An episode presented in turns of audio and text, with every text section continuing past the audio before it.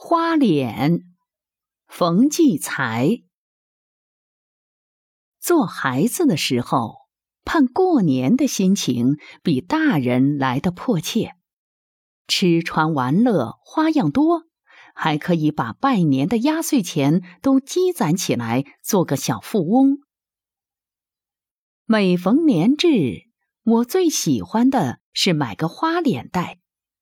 这是种纸浆压制成的面具，用彩粉画上戏里那些有名有姓、威风十足的大花脸，戴上后自己俨然就变成那员虎将了，神气的很。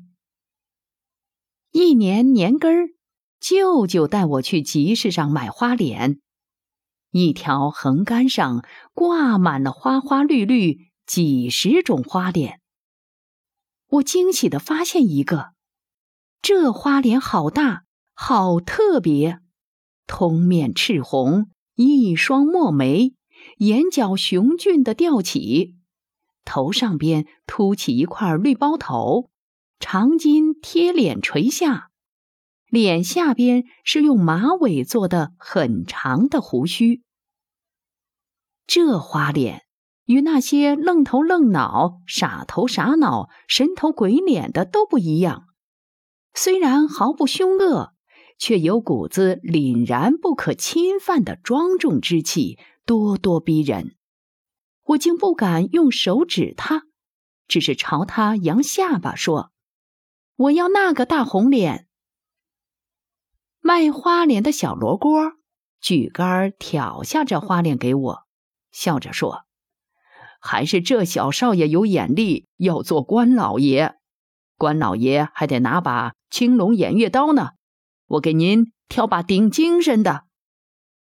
说着，抽出一柄最漂亮的大刀给我，大红漆杆，金黄刀面，刀面上嵌着闪闪发光的小镜片中间画一条碧绿的小龙，还拴一朵红缨子。这刀。这花脸，没想到一下得到两件宝贝，我高兴的只是笑，话都说不出。坐三轮车回家时，我带着花脸，倚着舅舅的大棉袍，直刀而立，一路引来不少人瞧我，特别是那些与我一般大的男孩子们投来艳羡的目光时，我快活至极。舅舅给我讲了关公的许多故事：过五关斩六将，温酒斩华雄。当他告诉我青龙偃月刀重八十斤时，我简直觉得自己力大无穷。舅舅还教我用京剧自报家门的腔调说：“我姓关，名羽，字云长。”到家，人人见，人人夸。妈妈似乎比我更高兴，连总是厉害的板着脸的爸爸也含笑称我小关公。我跑到穿衣镜前，横刀立马的一照，呀，哪里是小关公，我是大关公啊！这样，整个大年三十儿，我一直带着这花脸。谁说都不肯摘，睡觉时也带着它，还是妈妈在我睡着后轻轻摘下放在我枕边的。第二天醒来头件事便是马上戴上它，恢复我这官老爷的面貌。大年初一，客人们陆陆续续来拜年，妈妈喊我去，好叫客人们见识见识我这官老爷。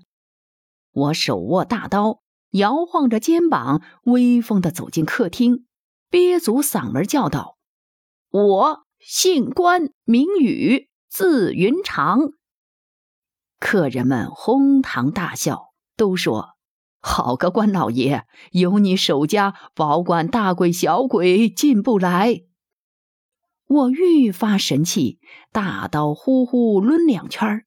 摆个张牙舞爪的架势，逗得客人们笑个不停。只要客人来，妈妈就喊我出场表演。我成了全家过年的主角，连爸爸对我也另眼看待了。下午来客进入客厅，妈妈一喊，我便跨上楼梯扶手飞起而下，乌压压大叫一声，闯进客厅，大刀上下一抡，谁知。用力过猛，脚底没跟，身子栽出去，啪的一声巨响，大刀正砍在花架上一尊插桃枝的大瓷瓶上，哗啦啦，粉粉碎。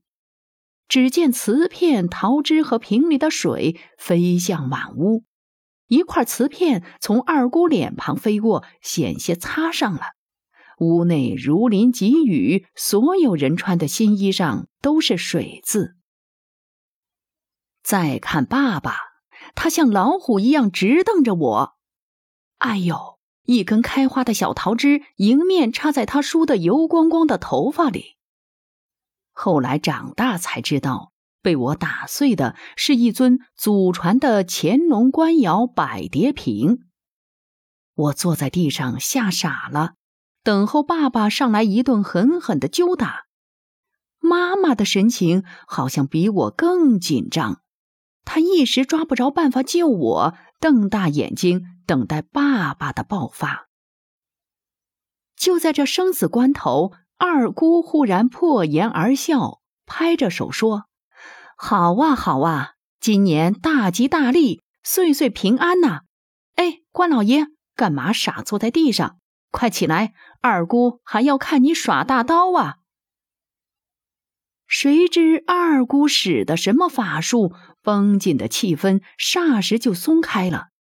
另一位姨妈马上应和说：“旧的不去，新的不来，不除旧不迎新。”其他客人也一拥而上，说吉祥话，哄爸爸乐。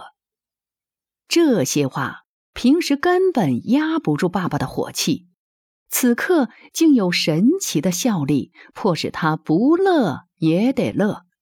爸爸只得嘿嘿两声，点头说：“啊，好，好，好。”尽管他脸上的笑纹明显含着被克制的怒意，我却奇迹般的因此逃脱了一次严惩。